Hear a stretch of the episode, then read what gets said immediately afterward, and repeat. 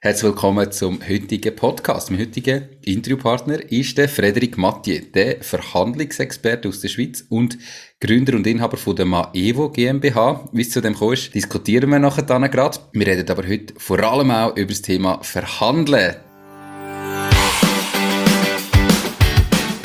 Hallo und herzlich willkommen zum Mach dein Ding Podcast. Erfahre von anderen Menschen, die bereits ihr eigenes Ding gestartet haben, welche Erfahrungen sie auf ihrem Weg gemacht haben und lade dich von ihren Geschichten inspirieren und motivieren, um dein eigenes Ding zu machen. Mein Name ist Nico Vogt und ich wünsche dir viel Spaß bei dieser Folge vom Mach dein Ding Podcast. Die Valiant ist die Bank von meiner Wahl. Die ganze Eröffnung vom Konto von der Macht dein Ding GmbH ist von daheim ausgegangen. Alles hat schnell, einfach und unkompliziert funktioniert. Ich bin wirklich begeistert von dem Prozess, den die Valiant aufgestellt hat. Ich freue mich darum sehr, die Valiant als Partnerin vom Podcast gewonnen zu haben. Wenn du mehr von der Valiant willst wissen, dann gang auf www.valiant.ch. Valiant, die Bank, die es Ihnen einfach macht. Ciao Frederik, schön bist du da. Ciao Nico, vielen Dank für die Einladung. Mir geht's wunderbar. Super. Wir haben im Vorgespräch gerade schon über das Thema digitale Nomaden geredet. Ähm, weil ich dir erzählt habe, Zuhörer vom Podcast wissen schon, dass wir ja das Jahr noch in Wohnwagen ziehen und dann hast du gesagt, du bist ebenfalls mit deiner Frau, deinem Kind, nimm uns mal schnell mit in die Zeit, weil direkt nachdem hast du deine Firma gegründet. Wo sind was haben ihr gemacht?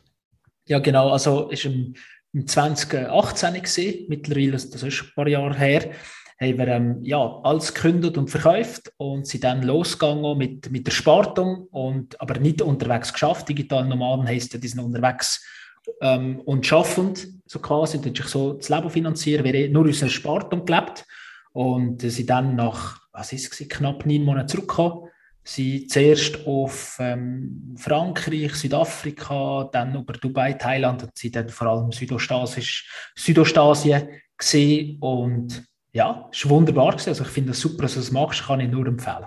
Es war die schönste Zeit. Gewesen.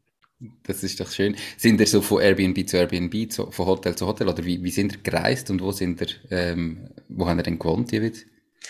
Total unterschiedlich. Also haben alles, haben alles ausprobiert. Ähm, ich sage jetzt mal, also wir meistens Airbnb gehabt, ja. Wir meistens Wohnungen gehabt, weil mit dem, mit dem Kind brauchst du ein bisschen mehr Platz. Und da bist du froh, wenn du eine Waschmaschine hast, eine Küche, je nachdem, wo du bist. Und ähm, haben jetzt ziemlich viel so Homestays, ähm, je nach Land, wo Südostasien unterwegs bist, zum Beispiel Vietnam hat sehr viele Homestays.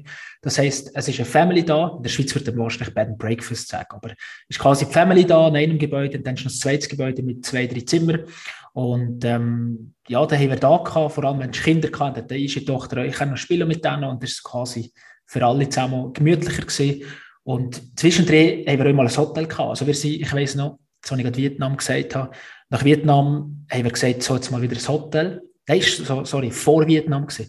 Sie wir in Singapur gesehen, das ist wirklich mal wieder so nach x Übernachtungen in Hostels, also für 10, 20 Franken pro Nacht, haben wir dann gesagt, so, jetzt gönnen wir uns mal wieder etwas. Und dann, ich weiß nicht mehr, ob es ein 4- oder ein 5-Sterne-Hotel ist, einfach mal für drei, vier Nächte mal wieder so Hotelservice, Bademantel, einfach so, dass du einfach mal immer wieder Abwechslung hast. Weil die ganze Zeit nur Hostel oder nur Hotel ist doch langweilig. Also, die Abwechslung macht es uns. Spannend. Und jetzt, äh, heute bist du selbstständig, hast dein eigenes Unternehmen, hast du nicht regelmäßiges Reissen zum Wiedergehen und sagen, du hast vorher gesagt, es war super Zeit, gewesen, die geilste Zeit gewesen. Das heißt, ich wollte eigentlich wiedergehen und eben vielleicht noch arbeiten während dem. Ist nicht für dich alles okay, im Moment in der Schweiz zu sein?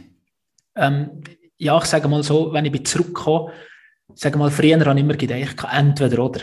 Oder entweder eine Ferien oder du schaffst. Mhm. Und mittlerweile denke ich darüber anders. Ähm, ich habe am Anfang äh, als ich mich selbstständig gemacht habe, praktisch keine Ferien mitgenommen. Ich habe ziemlich lange äh, nonstop geschafft. Auch wenn wir in die Ferien sind gegangen, habe ich den ganzen Tag geschafft. Und dann, aber das musst du am Anfang, also das musst du nicht. Äh. Es gibt andere, die anders erzählen, aber aus meiner Sicht ist das am Anfang, musst du einfach Gas geben. Und das habe ich gemacht und jetzt dieses Jahr äh, habe ich im, was ist im April, haben wir einen Monat frei genommen, sind, sind auf Portugal gegangen, ein Haus gemietet und habe und habe einfach wieder so eine Auszeit genommen und habe zwar doch so ein, zwei Stunden am Tag geschafft, aber nicht mehr, nicht mehr voll den ganzen Tag. Und das ist eigentlich das Ziel äh, von, von meiner Frau und von mir, längerfristig. Also Wer ist einmal gesehen, kann 9-3, wenn er sie zurückkommt von der Weltreise, heisst neun Monate in der Schweiz, drei Monate im, im Ausland. Und ähm, es heisst ja nicht, dass du in der Schweiz immer schaffst und nie Ferien hast, oder es heisst ja nicht, dass du im Ausland immer nur schaffst oder immer nur Ferien hast. Der Mix ist gut. Der Mix mit uns Zeiten, mit, mit Gas geben, es braucht beides. Das ist doch super. Du musst es so machen, wie es für dich stimmt. Ähm, ja. Ich habe vorhin gesagt, heute geht es ein bisschen ums Thema Verhandeln. Warum bist du Verhandlungsexperte? Also was qualifiziert dich, dass du da überhaupt kannst Auskunft geben und Leuten zu helfen? Was hast du vorher gemacht, bevor du jetzt deine Firma gegründet hast? Kannst du mal ein bisschen deine Geschichte noch erzählen?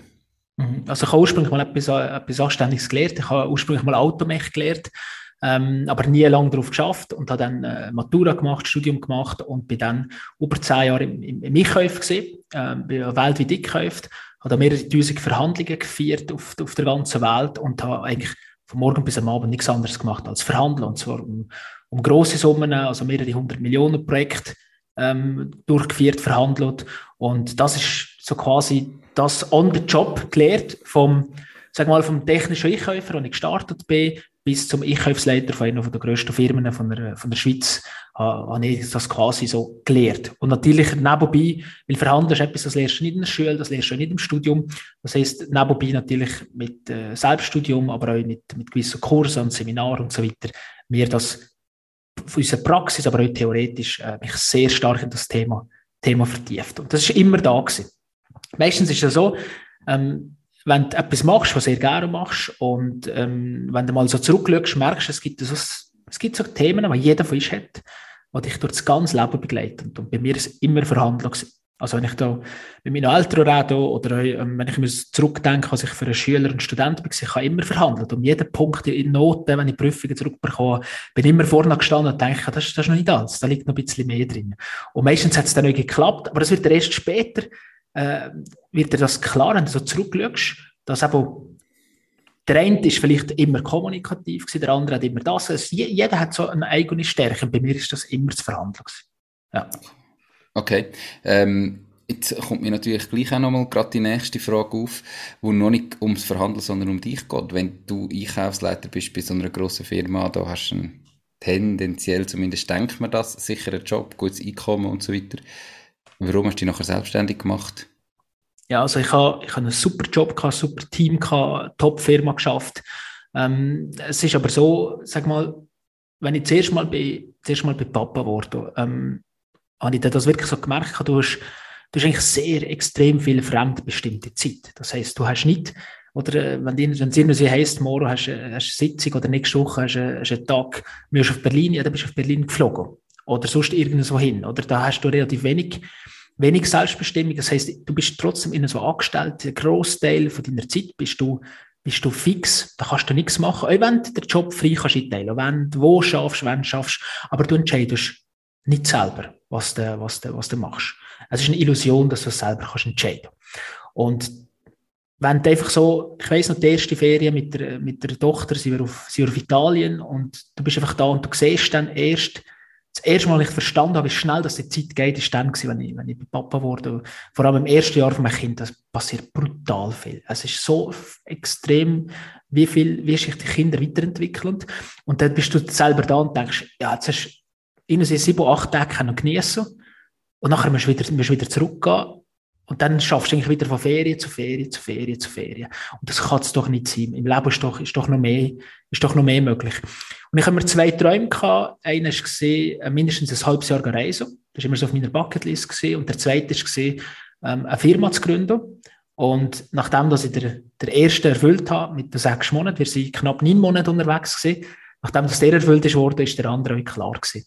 Weil, ja, es ist für mich kein Weg mehr zurück gewesen ähm, wenn ich zurückkomme, dass ich nur mal irgendwo so Angestellter war. Und ich habe gute Angebote gehabt, das ist sicher Thema Sicherheit. Ähm, ja, ich habe gute Angebote gehabt, die ich, die ich, die ich abgelehnt habe, allesamt, wo du in dem Moment, wo du vielleicht noch nicht genau weißt, was du jetzt machst, und wenn du den Kontostand anschaust, der schwerfällt, aber äh, das grosse Ziel oder die, die, der Leidenschaft nachzugehen, ist wichtiger gewesen, als jetzt kurzfristig in so einen, einen, einen festgestellten Job zurückzugehen.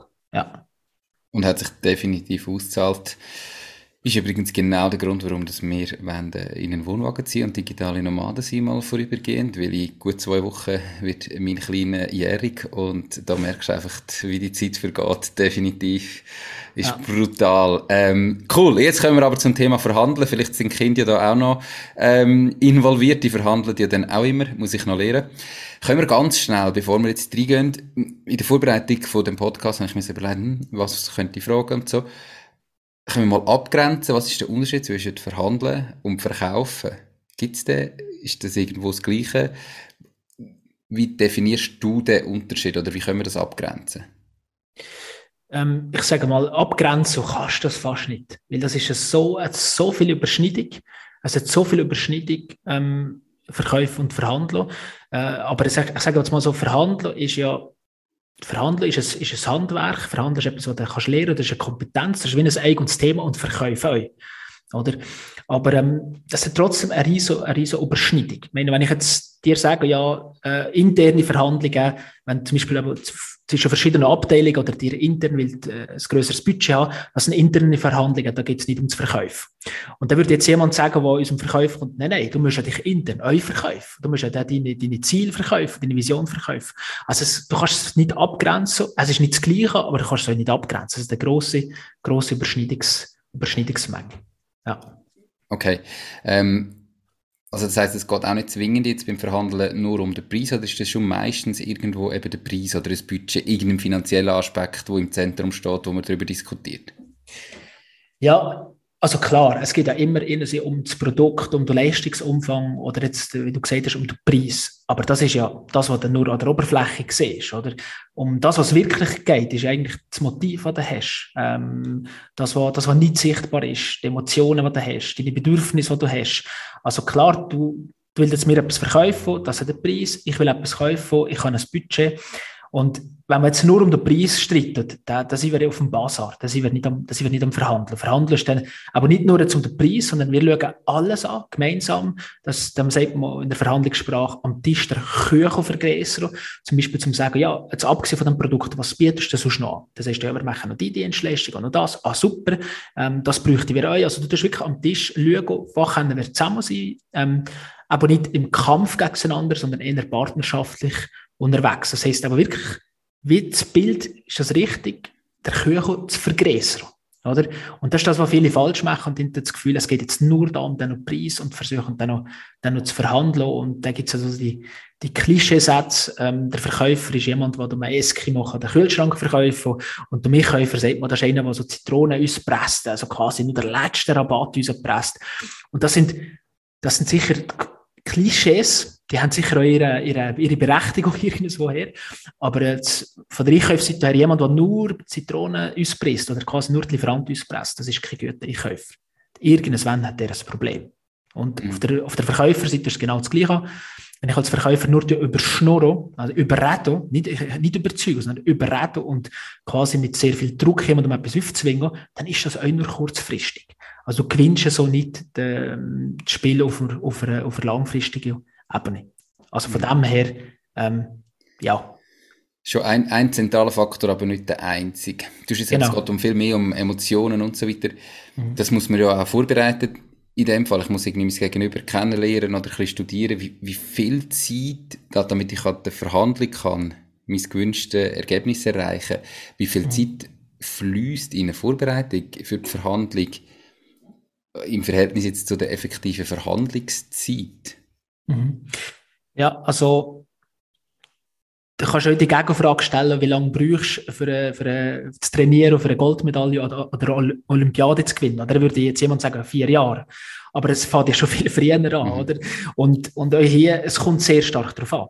Also, ähm, wenn jetzt du, sag jetzt mal, wenn es jetzt um eine Firma-Übernahme geht, oder? Also wirklich ein, zwei Firmen, der eine will der andere kaufen, dann bist du vielleicht mehrere Monate dran in, in der Verhandlung. Es kann aber euch sehr kurz gehen.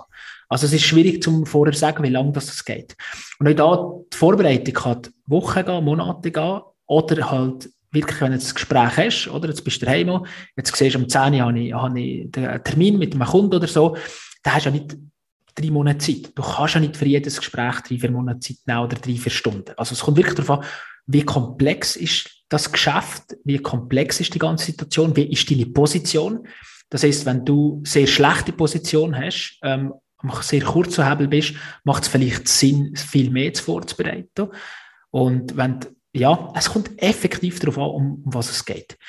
Ich sage jetzt mal, wenn ich mit, mit Kunden, ich habe so ein System, das ich mit den Kunden mache, eine Methode, die ist 7 Plus, wo du wirklich so Schritt für Schritt durchgehst und, und das wird euch komplexe Geschäfte, hast vielleicht so ein paar Stunden, die du, die du aufwendest. Aber es lohnt sich natürlich, die Investition ist, ist die lohnt sich, die, die zahlt x-fach zurück.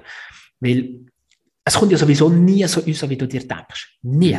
Also, du kannst ja jegliche Vorbereitung ist ja meistens für nichts, weil es ganz anders kommt weil es einfach ganz anders kommt, oder?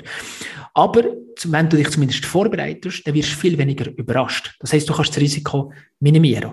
Und wenn jetzt, ähm, jetzt jemand den Podcast hört und sagt, ja, super toll, ein paar Stunden, aber ich habe fünf Kundentermine am Tag, ähm, wie soll ich denn das machen?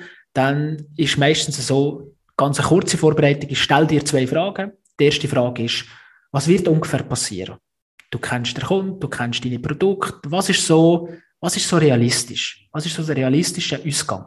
Und wo kannst du entgegenkommen, wo kannst du nicht entgegenkommen, so quasi dir zu überlegen, was sind meine Leitplanken und was ist so ungefähr das realistische Ziel. Und das Zweite ist, die zweite Frage, die du dir stellst, was ist das Worst Case? Was ist das Schlimmste, was passieren kann?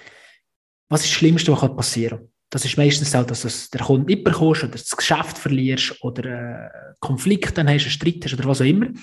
Und nur schon mit dem, was ist ein ungefähres Szenario und was ist das Schlimmste, was passieren kann, du dich mental quasi so darauf vorbereiten, dass du dann aber nicht verklüpfst. Ja? Also mach dir das Beispiel, hast Mitarbeitergespräch, interne Verhandlung, hast Mitarbeitergespräch, du bereitest das vor, du weißt, okay, vielleicht gibt es eine Lohnforderung oder vielleicht gibt es etwas und jetzt bist du mit im Gespräch und jetzt wird der Mitarbeiter, hat der Kündigung, halt der Kündigung auf, auf dem Tisch. Also wenn du das vorher nicht im Kopf einmal so als Szenario durchspielst, bist du in dem Moment sprachlos Du weißt nicht, was machen. Und die Situation kennt jeder. Wenn du in unserem Raum rausgehst oder wenn du heimfährst mit dem Auto, dann kommt dir die ganze gute Sprüche sind. Was, was hätte ich alles noch können sagen und können antworten, oder? Und wenn du dir das vorher im Kopf durchgehst oder wenn es zwei, drei an der Verhandlung ist, miteinander redest und sagst, was ist das Schlimmste, was passieren dann bist du dann nicht überrascht, sondern kannst dann viel besser agieren, anstatt zu reagieren. Mit meinem neuen Podcast-Partner, der Baluas, habe ich im Juni ein super Angebot für alle Gründerinnen und Gründer. Wenn du in den letzten drei Jahren gegründet hast oder kurz vor der Gründung stehst, bekommst du nämlich vom TCS eine kostenlose und unverbindliche Rechtsauskunft bei einem Jurist. Anmelden kannst du dich jetzt auf baluas.ch slash Rechtsauskunft. Ich wiederhole, baluas.ch slash Rechtsauskunft. Genau, und, und das andere ist natürlich Training. Oder wenn du die erste grosse Verhandlung hast, wenn du das erste Mal einen Millionenvertrag verhandeln dann äh, hast du vielleicht viel mehr Aufwand. Oder? Und wenn du das immer wieder machst, hast du dann irgendwann mal ein System wie eine Checkliste zum Beispiel, das ist etwas, was ich immer mit, mit den Kunden zusammen durcharbeite. Oder, ähm, ja, oder so ein Gesprächsleitfaden oder so ein Self-Check, wo du kannst durchgehen und sagen, habe ich alle Punkte im Griff? Und dann wirst du natürlich auch immer wie schneller und wie, wie effizienter, ist klar. Okay, ich habe jetzt gleich mal noch, noch mal ein ganz anderes, ganz konkretes Beispiel. Ihr äh, vielleicht kleinere Beträge, jetzt nicht gerade Millionenverträge, wo es super komplex ist, sondern sagen wir mal so ganz ein einfaches, eben, jemand anderes würde sagen Verkaufsgespräch. Äh, gehen wir davon aus, ich habe Dienstleistung, ähm, etwas, was alle kennen, ich verkaufe Webseiten. Ich wollte jetzt irgendjemandem eine neue Webseite verkaufen und das erste Gespräch ist vielleicht schon gewesen, wir kennen uns. Grundsätzlich sind wir interessiert ähm, und würde für beide Seiten passen, aber so Details, unter anderem der Preis, sind noch offen. Wir haben jetzt terminiert, heute Nachmittag nochmal ein Gespräch, wo wir quasi das besprechen wollen. Wie starte ich am besten in das Gespräch rein, in die Verhandlung? Also du hast jetzt quasi schon mal ein Vorgespräch gehabt, oder? Und jetzt mhm. hast du so quasi, also Vorgespräch ist mal so quasi qualifizieren, oder? Genau. Zu schauen, passt das, passt die Zusammenarbeit, was muss für dich passen, was für die andere Seite passt. Du musst auch ein bisschen Webseite, sag jetzt mal, das Geschäft versteht, oder? Darum das Vorgespräch und Zeit Nachmittag das Gespräch. So.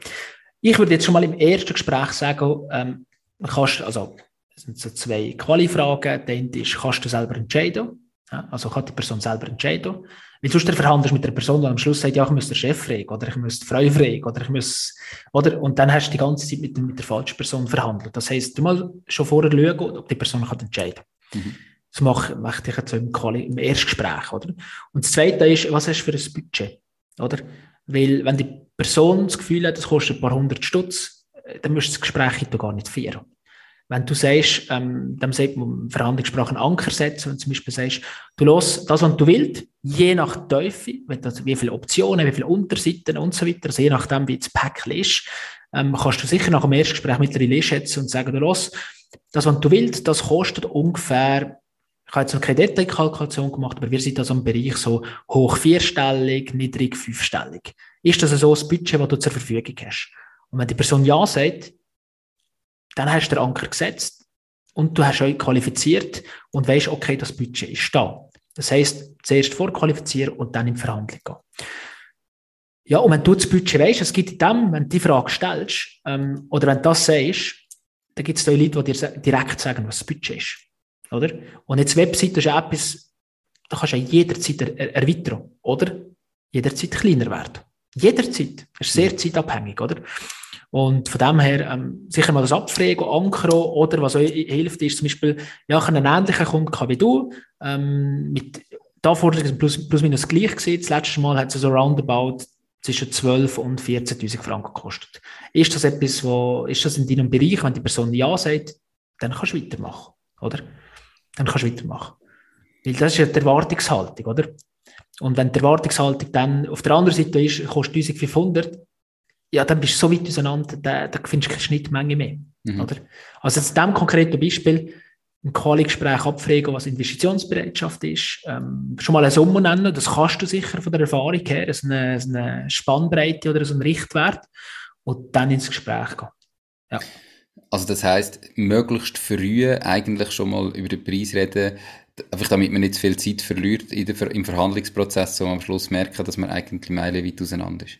Genau, das ist, genau das Gleiche, wie es, wie es Leute gibt, die gehen ins Erstbewerbungsgespräch, ins zweite, ins dritte, über mehrere Wochen, immer wieder ist das Thema und am Schluss merkt man, die Firma ist gar nicht bereit, den Lohn zu zahlen, den du willst. Also das ist im ersten Gespräch schon der Fehler passiert, dass man das nicht quasi mhm. den Rahmen gesetzt hat und jetzt in diesem Bereich genau gleich. Wenn du einen Kunden hast, beim ersten Gespräch, das nicht abfragst, was die Investitionsbereitschaft ist, dann ist ja jede weitere Diskussion hinfällig. Oder? Wenn es eine grosse Firma ist, sieht es anders aus. Dann, dann hat ja die Firma das Budget. Aber wenn sie so, jetzt, keine Ahnung, was in deinem Bereich so kleinere KMUs und so weiter sind, da gibt es halt Leute, die haben eine Vorstellung, eine Webseite kostet ein paar hundert Franken. Da bist du natürlich Mhm. völlig fehl, fehl in der Landschaft. Weil irgendein Kollege gesagt hat, er hat das einmal gesehen, dass da irgendeiner, das kennst du ja, oder? Ja, ja, das heisst, Erwartungshaltung schon mal setzen und dann, dann ins Gespräch gehen. Ja. Okay. Äh, jetzt greifen wir den Fall weiter auf. Ähm, man hat jetzt vorbesprochen, 8.000 bis 12.000 Franken oder eben nicht hoch vierstellig, niedrig fünfstellig ist irgendwo der Rahmen. Das heisst, zu dem hat man schon mal Ja gesagt. Und jetzt geht mir ja in das Gespräch und ich möchte ja tendenziell möglichst einen höheren Betrag rausbekommen als Verkäufer. Ähm, der Käufer möchte eher an dieser unteren Limite wahrscheinlich dann äh, sich festsetzen. Wie gehe ich in das Gespräch hinein, um möglichst viel am Schluss rausholen So in, in dem Rahmen, wo man schon mal definiert hat. Also wir wollen ja alle gerne entscheiden, oder? Das heisst, du musst irgendeinen Spielraum haben und sagen, oder schau, ähm, lieber Kunde, das, was du willst, das kostet jetzt in deinem Fall, was haben wir jetzt gesagt, 8 bis 12 oder 10, was haben wir gesagt? 8, 8 bis 12. Genau, das heißt, du schau, aufgrund von dem, was du mir jetzt erzählt hast, im zweiten Gespräch nimmst du dir ja mehr Zeit, weil der Kunde ist vorqualifiziert, das heißt, du nimmst dir mehr Zeit. Und das heißt, in dem Fall würde ich das etwas sagen wie, ähm, okay, das, was du willst, ich habe es mal durchgerechnet, dass ich circa bei 9. Wenn jetzt aber zum Beispiel jetzt in dem Fall, wenn es noch einen Shop will, dann sind wir bei 11. Und wenn jetzt du noch das willst, dann sind wir bei 12. Also wie, wie Päckchen machen, oder? wie Päckchen machen. Auf keinen Fall Stundenverkäufe oder Tagverkäufe, sondern wirklich Päckchen. Oder? Weil, jetzt in, dem, jetzt in dem Fall von der Webseiten, du hast Kunden, da geht das zack, und da hast du die Informationen, äh, das läuft, die können schnell entscheiden, die wissen genau, was sie wollen. Und du hast Kunden, die, die, da hast du immer hin und her und hin und her und, und Version 47 und dann ist hier noch das Pünktchen nicht gut und weiß nicht was. Das heißt, du musst das mit, mit Päckchen im Prinzip ein bisschen abfedern, wenn du mehrere Projekte mhm. parallel hast. Oder? Das heisst, ich würde jetzt im zweiten Gespräch dann sagen, für, für 9 bekommst du das, für 11 bekommst du das und für 13 oder 12,5 kostet das. Weil es kann ja sein, dass vom ersten Gespräch zum zweiten Gespräch in einer Woche dann vielleicht noch, noch etwas ist dazugekommen. Ah, ich möchte eben noch ein Social Media Profil oder ich möchte dann noch einen Shop oder ich möchte einen Zahlungsanbieter anbinden. Es ist dann vielleicht irgendeine Anforderung dazugekommen, die du noch nicht äh, eingerechnet hast. Also wie am Schluss ideal A, B, zwei Päckchen oder auch drei. Drei ist auch immer gut. Bei drei ist es einfach so, ein drei Päckchen hast, wir Menschen tendieren dazu, immer das in der Mitte zu nehmen. Oder? Immer. Ja. Oder Small, Medium, Large Menü übernehmen immer das Medium. Ist einfach so, oder? Das heisst, man muss probieren, die Angebote so gestalten, dass das Medium auch nicht an dem Preis ist, den man gerne hätte. Ja, genau. Ja. Genau. Okay. Ja. Cool. Gibt es so drei ganz, ganz, ganz einfache Tipps, die in jeder Verhandlung zu Herzen nehmen Ja, also, es gibt natürlich noch viel mehr, aber so drei Tipps ist sicher der erste, den wir schon besprochen, das war die Vorbereitung. Der zweite ist jetzt, äh, ist immer ein Plan B zu haben. Oder?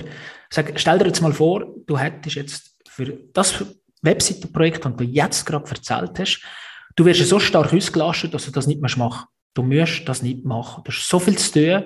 Das heisst, bei dir läuft du brauchst das Projekt nicht. Es wäre nice to have, aber du brauchst es nicht. Dann kannst du ins Gespräch gehen und sagen, zwölf. Und nicht mehr von acht reden, nur noch von zwölf.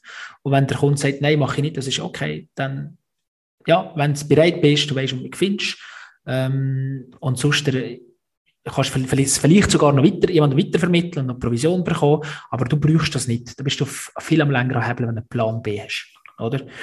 Äh, und wenn du das auch nicht hast, wenn jetzt du das Projekt unbedingt brauchst, weißt, weil du einfach Ende Monat Rechnungen nicht mehr kannst zahlen, du hast keinen Plan B, du hast keine Alternative in der Hand, ja, dann gehst du vielleicht mit deinem Preis runter. Und das ist ja genau das, was selbstständig am Anfang passiert. Du hast das Gefühl, ich gehe tief drin, damit ich das Projekt gewinne. Ähm, weil ich brauche ja irgendeinen Umsatz und dann tust du quasi die ganze Zeit unter Wert verkaufen. Und einfach am willsten Druck haben, es muss etwas gehen. Mhm. Oder? Also Vorbereitung, Plan B und das dritte ist sicher auch die Erwartungshaltung, äh, hohe Forderungen führen zu besseren Ergebnissen. Oder? Hohe Forderungen, wenn du höher einsteigst und du wirst es sehen, du hast gesehen, du bist ein Kind von, von, von Jährig, ähm, so einem halben Jahr, zwei, mit zwei Jahren wird es intensiv, was Verhandlungen anbelangt. Und ich mache dir das Beispiel, meine Tochter ist ähm, vor, ein, vor ein paar Jahren, wenn sie noch jünger ist, gesehen, ist zum Beispiel am Morgen sehr oft gekommen, zu mir und gesagt, Papi, ich will ein Schokoglasse. Also direkt Verhandlungen eröffnet, direkt eine hohe Forderung gestellt. Und, und was passiert? Ja, wenn sie Schokoglasse will, dann kannst du nicht mehr kommen mit, der, mit dem Rüebli. Weißt du, was ich meine? Das ist, die Forderung ist so hoch, dass ich mich versuche, in ihre Richtung zu bewegen. Automatisch, oder? Also das, es ist sicher so, du gewinnst, wenn du mit einer hohen Forderung startest. Okay. Ähm, also das erste Vorbereitung haben wir schon gehabt. Das dritte, die Hochforderung, ist auch klar. Wobei das ist ja schwierig, eben in der Vorqualifikation besprichst du das so, du musst eigentlich dort schon wirklich tendenziell eher zu hoch rein fürs Folgegespräch. Ich, auf Gefahr hin, dass halt dann das Folgegespräch gar nicht erst stattfindet. Oder wie gehst du denn mit dem um? Weißt du, ich sage jetzt, was hat deine Tochter zu verlieren in dem Fall, oder? Also der Plan B verstehe ich oft, den kann man aber nachher noch sprechen, weil den hast du ja einfach auch nicht immer zwingend. Mhm. Ähm, weißt du, wie hoch gehst du rein? Mhm. Ja, also, look, wenn du, ich sage jetzt mal, wenn, nehmen wir mal an, es sind sicher viele Leute, die jetzt den Podcast los und die wollen selbstständig sein oder sind schon selbstständig. Ähm, du brauchst am Anfang, wenn du selbstständig bist, sicher irgend, ähm, du brauchst mal Aufträge, du brauchst mal Referenzen. Das heisst, du kannst ja noch nicht am Anfang, wenn du null Erfahrung, null Referenzen hast, ähm, der oberste Marktpreis verlangen. Das geht einfach nicht. Das wird dir keiner zahlen, weil du hast keine Referenzen. Das ist kein Proof of Concept. Das heißt, am Anfang musst du vielleicht schon ein bisschen tiefer drin, aber natürlich nicht das Minimum.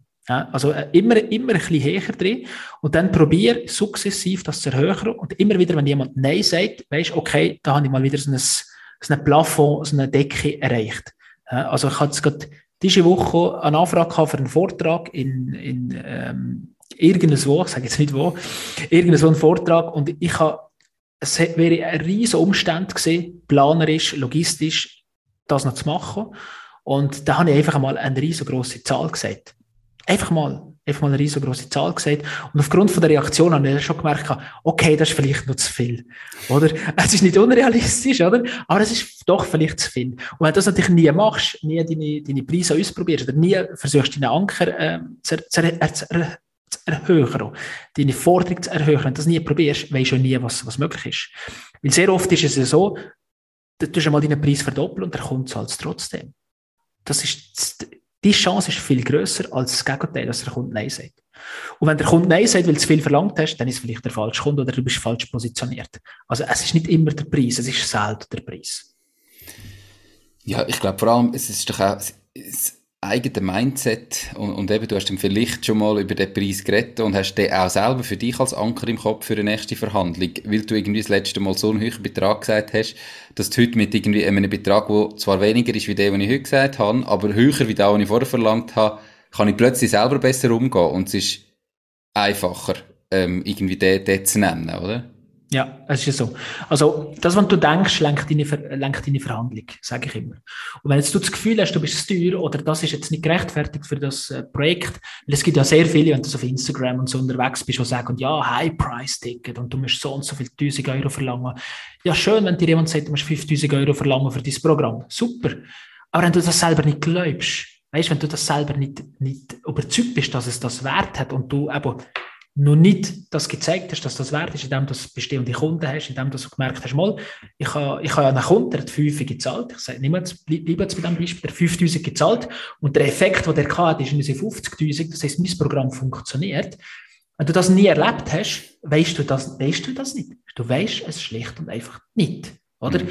Das heisst, dann verkaufst du das, das kann vielleicht, ähm, kannst so mit äh, so Überredungstaktiken, kannst du vielleicht zwei, drei Kunden haben und das ist super toll. Und die sind da auf Instagram und sagen, yes, jetzt gehe ich meine sieben Tage auf Dubai und ich bin da der, der Siebensieg. Aber drei Monate später hast du keinen Kunden mehr. Dann findest du wieder von Null an.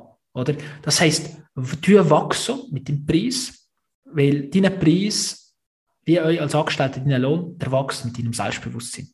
Hm? mit deiner Selbstsicherheit.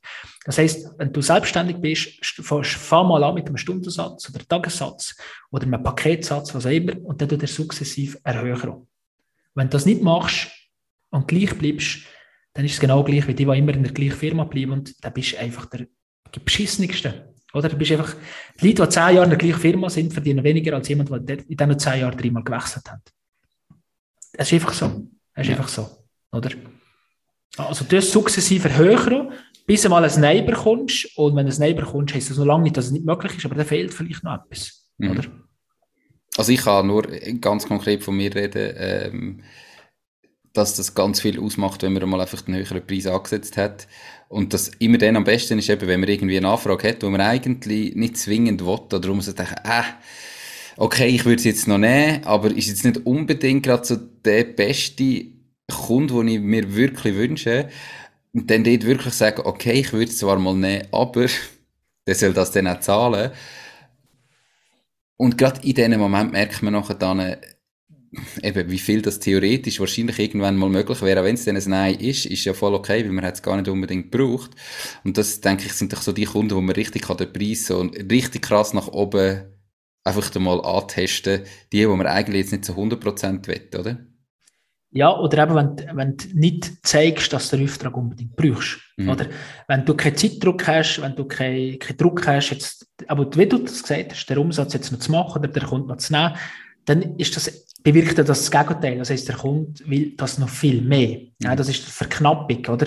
Da reagieren wir alle drauf. Ja? Nur noch heute gültig. Ja? Oder ich, oder äh, in dem Fall, du, ich gehe nächste Woche, äh, gehe jetzt los auf meiner Weltreise und wenn man ein Live-Coaching-Bild ähm, dann ist das der Preis und nachher bin ich nicht mehr da. Das heißt, das ist eine riesige Knappheit. Das heißt, die Leute sind dann bereit, viel mehr zu zahlen. Mhm. Oder? Das heißt, das ist ein psychologischer Effekt äh, mit der Knappheit, mit dem eben Fear of Missing Out genannt, dass man das halt verpasst. Es ist knapp und ich habe Angst, das verpassen. Es sind zwei so Trigger, die sehr stark wirken und dann, in dem Moment kann ich den Preis halt in die Luft tun. Das bringt uns also zu deinem zweiten Tipp zurück, nämlich eben einen Plan B zu haben. Du hast vorher eben das Beispiel genommen, dass man den Auftrag vielleicht gar nicht zwingend braucht und so Das ist ja schön und recht, aber eben, jetzt gehen wir davon aus, ich bin, habe mich frisch selbstständig gemacht ähm, und irgendwie meine Familie hat Hunger und ich muss jetzt irgendwie Ende Monat meine Rechnungen können zahlen. Wenn ich jetzt einfach keinen Plan B habe, wie gehe ich mit dem Punkt um? Tu ich so, als hätte ich einen. Darf ich mir das ja nicht anmerken lassen? Wie, also weißt, äh, am Schluss habe ich ihn nicht. Also am Anfang, wenn, wenn du anfängst als Selbstständiger, dann hast du ja meistens ähm, eine Ressource und das ist deine Zeit. Die hast oder? Du hast, du, hast, du hast kein Geld, du hast vielleicht das Netzwerk noch nicht in diesem Bereich, du hast noch keine Partnerschaft, weil du stehst ganz am Anfang. Aber du hast Zeit. Und sehr oft ist es so, dass wenn Selbstständige, wenn du mit denen diskutierst, und dann heisst es aber genau, ja, ich muss den Auftrag machen oder ich muss ja den Stundensatz und sonst verkaufe ich nichts. Und wenn du nachher mal zur Wurzel gehst und sagst, ja, okay, wie viele Kunden hast du, wie viel hast du äh, telefoniert? Wie viel hast du angeschrieben? Wie viel, mit wie viel hast du Kontakt aufgenommen? Und wenn du dann meistens so Sachen kehrst wie, ja, telefonieren tue ich nicht, ich tue nur Mails schreiben oder nur über Instagram Kontakt aufnehmen, dann ist das eher das Problem. Also in einem Plan B kann in dem Fall einfach heißen, anstatt zwei anzuschreiben, dann einfach mal 200 anschreiben. Weil dann ist wie in eine Spaghetti an die Wand klepfen, irgendeins bleibt schon kleben. Oder? Das heißt, wenn du am Anfang bist, musst du so schnell wie möglich mit Kunden in Kontakt kommen. Und die Leute, die da die ganze Zeit aufwenden, das Logo, das Design die Webseite, was sowieso kein Mensch interessiert, zu machen, ähm, am Anfang brauchst du das nicht. Am Anfang brauchst du Kontakt mit Kunden, weil du musst mit deiner Zielgruppe reden. Weil nur weil du das Gefühl hast, dass, dass jemand will, das kannst du selber am Anfang merkst, dass kein Mensch auf dich gewartet. Mhm. Das heißt, du musst sehr schnell mit deiner Zielgruppe reden, du musst, in, du musst aktiv werden weil Umsatz kommt von Umsetzen. Das ist ein alter Spruch. Also du musst eigentlich Kontakt aufnehmen und ich habe erst vor kurzem so ein Bild gepostet von mir von 2019. Bin ich zu Bern im Coworking und habe mit einem Kollegen zusammen, der sich selbstständig gemacht hat, wir, wir einmal in der Woche getroffen und wir haben einfach Leute abtelefoniert. Also es ist bekannte, ehemalige Arbeitgeber, ähm, sonst der Kunde, den du kennt einfach mal angeleitet. Einfach mal telefoniert. Und dann hast du plötzlich uns keine Ahnung, 50 Telefon, sag jetzt mal, hast du dann drei konkrete Gespräche und ein kommt. Ja, das ist viel besser, macht dich viel stärker, als wenn du einfach nur fünf telefonierst und, und nach dem Prinzip Hoffnung verfahrst. Weil in dem, dass du mit diesen Kunden redest, oder, weisst du ja, was die brauchen.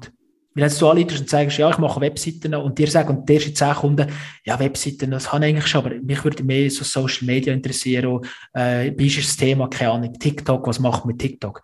Nach zehn Telefonen denkst du dir, weißt du was, vielleicht mache ich etwas in diesem Bereich. Oder? Mhm. Natürlich nur, wenn du Expertise hast. Aber du kannst eigentlich mit dem Gespräch von der Kunden, kannst du laufen, deine Dienstleistung, dein Produkt anpassen und wirst so natürlich immer besser als wenn du nur mit, mit, mit dem Grossi und mit der Freundin redest, weil die finden alles toll, was du machst, oder? Das heisst, da ist der Plan B eher, die Zeit, die du hast, die Ressource, die du hast, zu nutzen, aber nicht mit Logo-Design und mit, mit irgendwelchen Geschichten, die dir keinen Umsatz bringen, sondern im Gespräch mit der Zielgruppe. Also, dass man sich quasi selber einfach bewusst ist, auch wenn ich jetzt den Deal nicht mache, ähm, irgendwie bin ich zu dem Gespräch gekommen, dann kann ich den Prozess einfach wiederholen, dass ich zum nächsten Gespräch komme und dann mache ich halt den nächsten Deal. Mhm. Genau, oder äh, mir hat der Kunde am Anfang sehr oft gesagt, ähm, ja, wir brauchen das gerade momentan nicht. Oder? Dann habe ich gesagt, ja, was brauchst du momentan?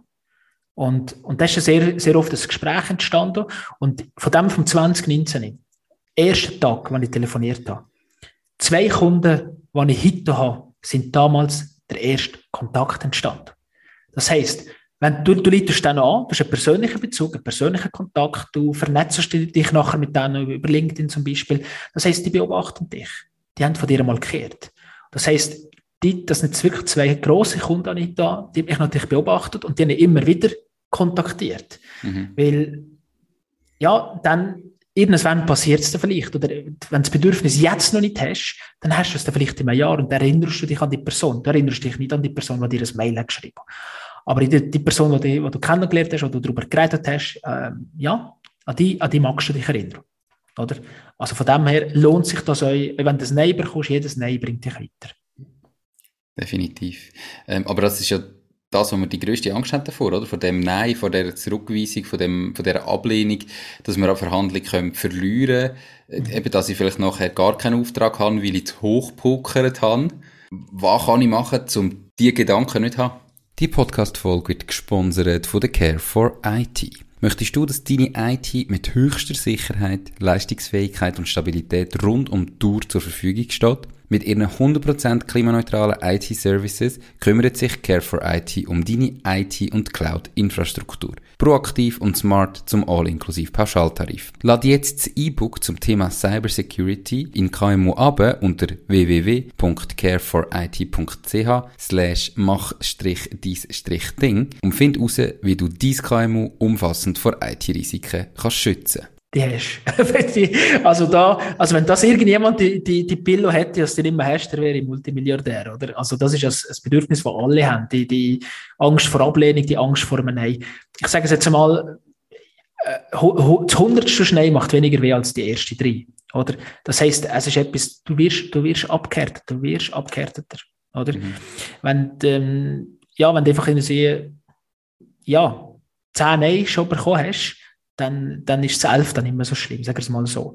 Und mit der Zeit, wird, du wirst ja immer besser, weißt du, mit, dem, mit dem, was du erzählst, mit dem, was du machst. Das heisst, irgendwann weißt du, okay, nach von 20 Telefonaten habe ich zwei Ja. Ich, ich sage jetzt einfach irgendeine Zahl.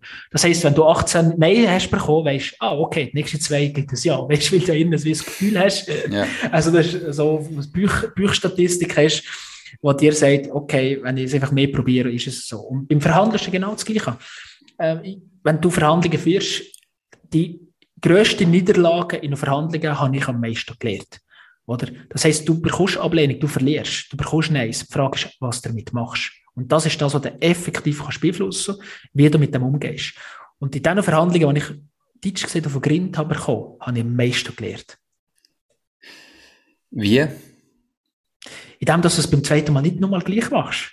Oder? Das heisst, ähm, wenn du immer wieder den gleichen Fehler machst, dann, dann, dann, hast du wirklich, dann, bist du wirklich, dann hast du wirklich abgelöst. Oder wenn du es immer wieder machst.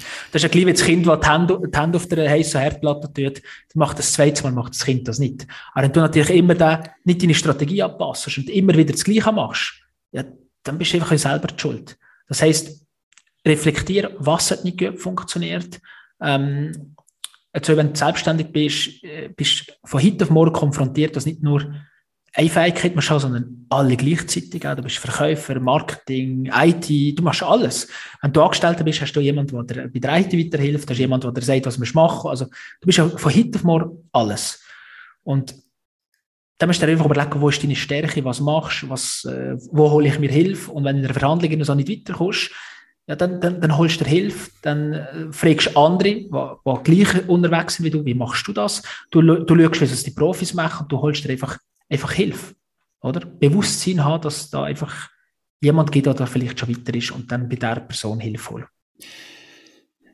Wenn wir trotzdem dabei bleiben, wie du nicht eine Verhandlung für mich persönlich nachbearbeiten? Machst du das? Hast du irgendein spezielles Schema, wo, welche Fragen dass du dir stellst? Warum hat vielleicht jemand zugesagt? Warum hat jemand Nein gesagt? Hast du irgendwie wie, wie ein Schema, wo du durchgehst, um wirklich daraus zu lernen? Weil du musst ja zuerst reflektieren und überlegen, was war, dass du überhaupt kannst daraus lernen Gibt es da so ganz ein einfaches Schema mit ein paar Fragen, wo, wo ziemlich, ja, wo wir jetzt da nennen können? Ja, also klar habe ich so ein Schema. Ähm, ich würde jetzt mal das gerade so ganz kurz jetzt im Podcast hier so weitergeben, sicher mal sich fragen, was hat funktioniert? Ja, was hat funktioniert? Das heisst, ähm, welche Forderungen haben funktioniert, welche, mit welchen Argumente hast du gepunktet? Ja? Also was hat funktioniert? Dann, was hat nicht funktioniert? Also was hat effektiv nicht funktioniert? Und der, der letzte Punkt ist, ähm, was machst du nächstes Mal anders? Einfach die drei Fragen. Plus, Minus und Zukunft sozusagen. Und dann passiert nämlich mit der Zeit das, dass du das, was funktioniert, immer wie mehr machst. Und dann das, was nicht funktioniert, immer wie weniger machst. Oder du anpassen, dass es Minus ein Plus wird. Und du tust eigentlich von Verhandlung zu Verhandlung wirst du immer wie besser. Du, und du lehrst. Und du lehrst halt selber. Oder? Wenn du natürlich einmal im Monat, sagen wir mal, zwei Kunden anleitest oder jeden Tag 20 anleitest, wo wirst du echt besser? Wo wirst du echt ein besserer Verhandler, oder? Ähm, ich, der Brüder von mir schafft in einer Firma, die haben in eine Messung von, ich glaube, die müssen acht Kundenbesuche pro Tag machen. Oder? Ja, wer, wer ist jetzt der bessere Verkäufer? Der, der ein Jahr mit acht Kundenbesuchen pro Tag schafft oder der, der einen Kunden pro Woche besucht? Wer hat mehr Ahnung von der Zielgruppe? Wer weiß, was funktioniert, was nicht funktioniert? Weil, ja, es ist einfach das Training, was schlussendlich uns macht. Und halt auch zu lernen, was funktioniert Und sich das Bewusstsein, wo vielleicht, wo, wo sind deine blinden Flecken, wo, wo kannst du noch etwas verbessern? Definitiv, perfekt. Du hast vorher ganz am Anfang gesagt, eben Verhandeln ist ein Handwerk. Kannst du zum Abschluss ähm, von dieser Podcast-Folge noch ein paar konkrete Formulierungen, die in der Verhandlung helfen, sagen. Also, weißt, es ist ja viel Rhetorik manchmal, wie man vielleicht einen Satz aufbaut, wie dass man etwas sagt. Gibt es da Wörter, die funktionieren oder eben so konkrete Formulierungen, wo eigentlich jede Verhandlungsposition verbessern? Okay, das ist eine gute, ist eine gute Frage. Ähm, ja, es gibt natürlich äh, so Sätze, äh, so Sätze vor allem Fragetechniken, mhm. wo, wo was dich sicher weiterbringen. Und ich weiß, wann ich setze. Ja. Also nehmen wir mal den Klassiker offene, geschlossene Fragen. Also offene Fragen sicher am Anfang. Oder äh, W-Fragen stellen, ähm, offene Fragen stellen, weil da bekommst du einfach mal alles mit. Ja. Du bekommst alles mit und vor allem ist es im Verhandeln so, du gewinnst aber, wenn du zuhören und das Müll zu hast. Deutsch gesagt. Ja, du tust, äh, du tust Fragen stellen, du tust zuhören, aktiv zuhören, beobachten, ähm, die Reaktionen, die dein Gegenüber hat, also vor allem offene Fragen stellen, am Anfang. Und am Schluss dann geschlossene Fragen. Hm? Habe ich es richtig verstanden? Ja. Nächster Punkt ist der. Der Preis ist das. Wirklich am Schluss der Sack zu machen, mit, mit geschlossenen Fragen und am Schluss aber nicht offene Fragen stellen, weil am Schluss ist das Geschäft durch. Oder? Also selbst wenn es keinen Deal gibt, am Schluss sagen, okay, ähm, habe ich richtig verstanden, das, was ist jetzt äh, nicht zum Handschlag geführt ist, der Preis ist zu hoch, die Lieferzeit ist zu lang, jawohl, jawohl, jawohl, weil dann lernst du aber wieder für die nächste Runde. Oder wenn du sagst, ja, der Preis ist das, gut, dann starten wir, das sind Deckpunkte, das sind Zahlungskonditionen, ja, ja, ja, ja, dass die Ja's abholen am Schluss und dann weiter. Und sicher, wenn du so mit drin bist, ähm, einfach wirklich offene Fragen zu stellen. Was ist eine gute Formulierung? Zum Beispiel, ähm, was ist dir wichtig? Was ist dir wichtig? Ähm, wenn du jetzt nicht weiterkommst, zum Beispiel jetzt, wenn du in Preisverhandlung bist, dass du zum Beispiel fragst, ja, ja gibt es noch irgendeinen Punkt, der dir fehlt? Oder nehmen wir mal an, du würdest jetzt, du würdest jetzt direkt zusagen. Ähm, welche, welche Punkte sind jetzt noch nicht erfüllt? Was fehlt noch? Äh, was fehlt noch? Ähm, einfach so, nehmen wir an das. Das ist eine Formulierung, ähm, was sehr gut funktioniert. Oder zum Beispiel, wenn der Kunde fragt, nehmen wir mal an, dein Budget ist unbeschränkt. Würden wir jetzt zusammen arbeiten? Würden wir sofort loslegen? Und dann sagt die Person dann vielleicht, jawohl, ist es so, wenn es unbeschränkt wäre. Und dann merkst du, okay, der Stolperstein in dem Fall, der, der, der Einwand, ist Budget, Preis. Das heisst, da suchst du jetzt Möglichkeiten, wie du das kannst beheben, das Problem. Indem du aber Fragen stellst. Mhm. Oder wär's dann, würd's dann, würd's dann etwas ändern, wenn wir monatlich würde, monatliche Zahlung würde vereinbaren? Ja. Würde es dann bla bla bla. Und dann tust du wirklich mit, mit W-Fragen, mit offenen Fragen schauen, welche Option oder was am Schluss, wie der Deal soll aussehen, wie der ausgestaltet ist. Und das ist vor allem mit Fragentechnik. Ja, aber so die Number One-Formulierung. aber Annahmen treffen so quasi sind, sind wirklich einfach ja. so. Nehmen wir mal an, es wäre jetzt so und so. Mhm. Äh, zum können, vielleicht ein Punkt, wo man im Moment sich nicht einig ist, wie können ausklammern und mhm. beim Rest herausfinden, okay, was können wir beim Rest machen, dass wir am Schluss dann gleich den ja. einen kleinen Punkt dann trotzdem noch eine Lösung finden. So. Genau. Oder es liegt wahrscheinlich so an ähm, mit Webseiten und dann sagt die Person, nein, wir haben schon jemanden, der die Webseite macht und betreut. Oder? Ähm, das, da fragst, wir mal an, äh, du hättest drei, drei Wünsche frei. Oder wenn du ganz kurz am Telefon bist, lieber einen. Nehmen wir mal an, du hättest ein einziger Wunsch frei. Du darfst dir wünschen, was müsstest ich an der Webseite ändern? Oder, oder welchen Wert oder welches, welches Resultat würdest du dir wünschen? Mhm. Und dann wird der eine Person sagen, ja, ich will den Shop integrieren, das ist aber schwierig. Der andere Person sagt er, ja, ich möchte mehr, mehr Anfragen haben über die Webseite. Und die andere Person sagt, ich möchte mehr Traffic. Jeder sagt er ja etwas anderes. Und dann weißt du, okay, die ist zwar zufrieden oder die hat zwar jemand, aber das sind so ein, zwei Pain Points und dann kannst du dein Angebot genau in die Richtung verändern. Weißt du, was ich mhm. meine? Dann kannst du nachher den, den Aspekt anschauen. Oder? Und dann bekommst du vielleicht trotzdem noch ins Geschäft. Mhm. Also nicht mit dem ersten Nein aufgeben, sondern beharrlich sein. Oder? Ja. Cool. Also nehmen wir an, du hättest einen Wunsch frei. Ist eine super Frage. Oder du könntest dir jetzt irgendetwas anpassen. Mhm. Ich habe nochmal eine Abschlussfrage. Warum gehen Kinder immer in Verhandlungen? Ähm, ja, weil sie sicher beharrlich sind weil sie es als Spiel sehen. Sie sehen es wirklich als Spiel. Oder? Sie sehen es als Spiel, sie sind beharrlich, sie geben nicht auf.